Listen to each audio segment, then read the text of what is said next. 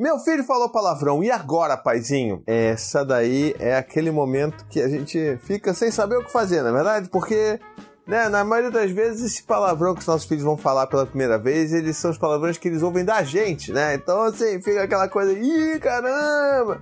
É, meu filho está prestando atenção no que os adultos falam. E olha, não se assuste, porque eles observam tudo. Eles prestam atenção em tudo. Conversa de adulto para eles é como se fosse uma novela para eles. Eles adoram prestar atenção e eles vão pescando uma coisa ou outra. Então, dependendo de como você é no dia a dia aí, com seu parceiro, com a sua parceira, você pode acabar falando muito palavrão. Eu sou uma pessoa, por mais, por incrível que pareça, que você olha aqui, caramba, esse paizinho, ele não fala palavrão. Eu falo bastante palavrão. Hugo tá aqui e não me deixa mentir. e, e, por que que eu tô falando isso? Porque eu sou um cara que falo muito palavrão aqui em casa, assim. Mas eu me policio para não falar na frente das crianças, pelo menos na medida do possível, né? A gente às vezes escapa um negócio que outro. Mas, às vezes, né, solta um pop, né? Eu não vou falar, porque senão não vai monetizar esse vídeo. Mas enfim, às vezes solta aquele assim, aquela interjeição em forma de palavrão que a gente solta aqui de vez em quando, ou eu, ou a Anne, e aí já aconteceu do Dante ouvir e Dante ficar repetindo. E aí, qual, como é que a gente resolve isso? Como é que a gente faz? Primeiro, a gente tem que entender que isso veio da gente. Ou talvez tenha ouvido na escola, tenha ouvido de algum colega, de alguma outra pessoa. Pode ser. Mas eu acho que a primeira coisa que a gente tem que combinar aqui é saber qual é a política para palavrões que você tem aí na sua casa. Tem pessoas que acham que é super de boa, que palavrão é coisa que não é problema nenhum, a não ser palavrões que possam ofender outras pessoas, mas palavrões de forma geral, como interjeições aí de susto, de raiva, né, palavrões assim que se referem a parte, né, escatologia, né, essas coisas. Essas pessoas acham que isso não é palavrão, que pelo menos não é tão importante assim para ficar vetando seus filhos. E aí vão trabalhar isso com seus próprios filhos. E ok, palavrão dentro de casa é um negócio que é muito mais uma decisão da família do que uma regra social, sabe? Mas aqui a gente tem a política de não, a gente não fala palavrão, a gente não fala palavrão perto das crianças, a gente não quer que eles falem palavrão por aqui. E sempre quando aparece alguma dessas coisas, a gente tem algumas estratégias que a gente para poder lidar e para poder reduzir essa, essa coisa do palavrão. Primeiro a gente entender que a criança não faz a menor ideia do que aquilo é. Não faz ideia do que, que significa aquele palavrão que ela acabou de falar, ela só ouviu. E assim, às vezes as crianças até conseguem empregar aquele palavrão que ela ouviu, dependendo daquele contexto que ela ouviu, num contexto que é muito parecido ou igual do que ela ouviu. Então o negócio faz maior sentido você fica, pô, caramba, cara, que, que, que é isso que essa criança sabe falar palavrão? E botou o negócio direito aqui na situação, na palavra aqui, na, na frase. E aí toma ele briga da criança. Coitado da criança que só viu, não faz a menor ideia do que, que aquilo significa e só tá repetindo porque acha que aquilo é uma palavra nova ou uma palavra engraçada. E aí a gente tem que entender isso, que assim, a criança não sabe o que aquilo significa, pelo menos assim, nas primeiras vezes, e dependendo da idade também, né? E aí a gente tem que entender que a gente pode ser esse guia para os nossos filhos, falando para eles assim, olha, essa palavra não é uma palavra legal, essa não é a melhor palavra que você poderia usar para essa, né, para explicar isso que você quer explicar.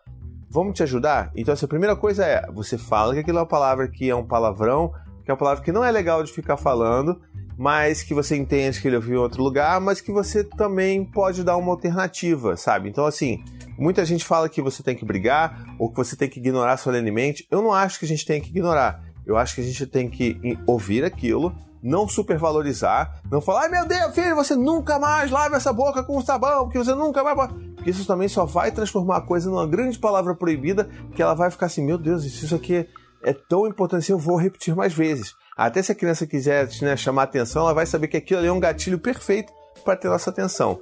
Então, não façamos um grande né, espetáculo em cima do palavrão que nossos filhos falam e também não vamos ignorar solenemente, porque assim, eles estão num processo de aprender e de entender o que está acontecendo. Se eles falam alguma coisa que vocês consideram inadequada, então o nosso papel enquanto pai, enquanto mãe, é conversar com eles. Olha, filho, essa aqui, essa palavra não é legal, essa palavra ela é, ela é ofensiva, ou essa palavra ela é um palavrão e a gente não fala palavrão aqui em casa. Tá legal? E é isso. Acabou. Se ela continuar repetindo, aí você pode sabe, não ouvir, você pode falar e tal, mas o que é mais importante é isso, você reconhece que ela falou aquilo, você tenta falar que aquilo não é adequado e aí você dá as alternativas, sabe? Então, tipo, sei lá, se o seu filho falou a palavra M, né? você pode oferecer um substituto para aquilo, que talvez se adeque melhor ao linguajar da sua família, né?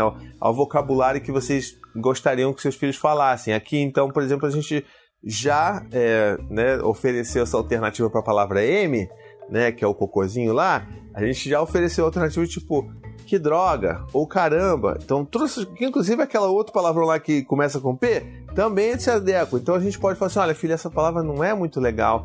Mas ó, você pode, para você dizer isso aí, você pode também falar caramba, ou que droga, ou poxa vida. E todas essas coisas vão significar a mesma história, a mesma coisa. E eu vou entender o que você está falando, mas sem me sentir o meu ouvido agredido. Tá legal? Vamos continuar assim?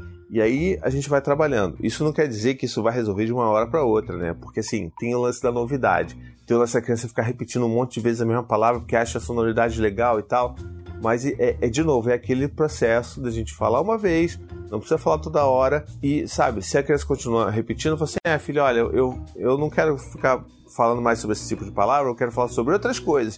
Se você quiser conversar sobre outras coisas comigo, eu tô aqui. Se você quiser, então vá falando e repetindo aí. Quando você estiver cansado de repetir esse palavrão, aí a gente vem aqui conversar.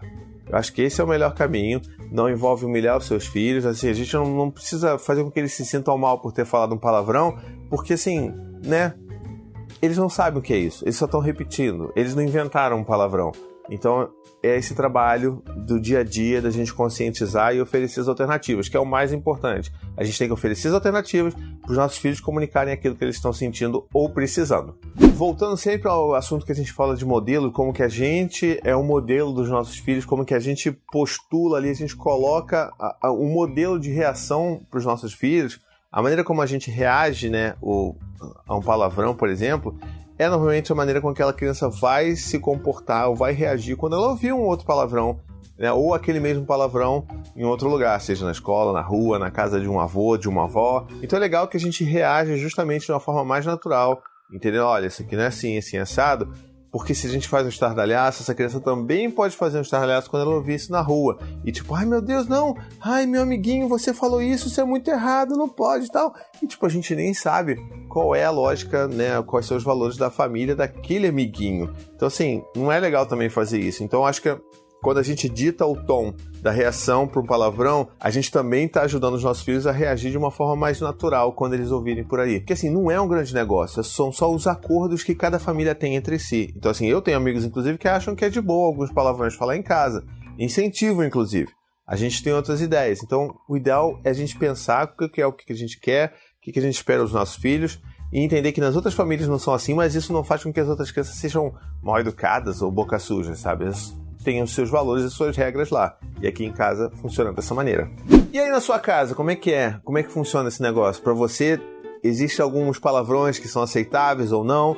Deixa aqui nos comentários. Deixa também, inclusive, como que você tende a reagir quando você ouve o seu filho falando palavrão, ou se o seu filho for pequeno ainda não tiver falado isso, como que você pensa que você vai reagir, tá legal? E agora também muito importante, eu preciso da sua ajuda pra gente continuar fazendo esse quadro bonito aqui. Então deixa aqui nos comentários com a hashtag agora paizinho a sua dúvida, o seu e agora para mim, que a gente faz um vídeo novo pensando nisso para você, tá legal?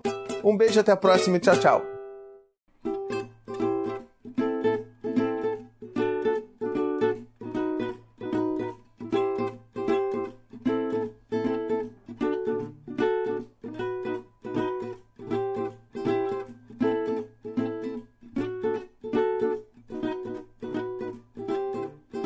To the 25 senators who just voted against U.S. veterans and their families, you flip flopped, voted no on the Honoring Our Pact Act. You know it provides medical help to vets, makes amends to veteran families who lost children to recklessness. You voted yes just days ago. Why the flip flop? Don't put politics ahead of vets and their families. To everyone listening, contact your United States senators today. Demand they vote yes. Make the Honoring Our Pact Act law now paid for by SO.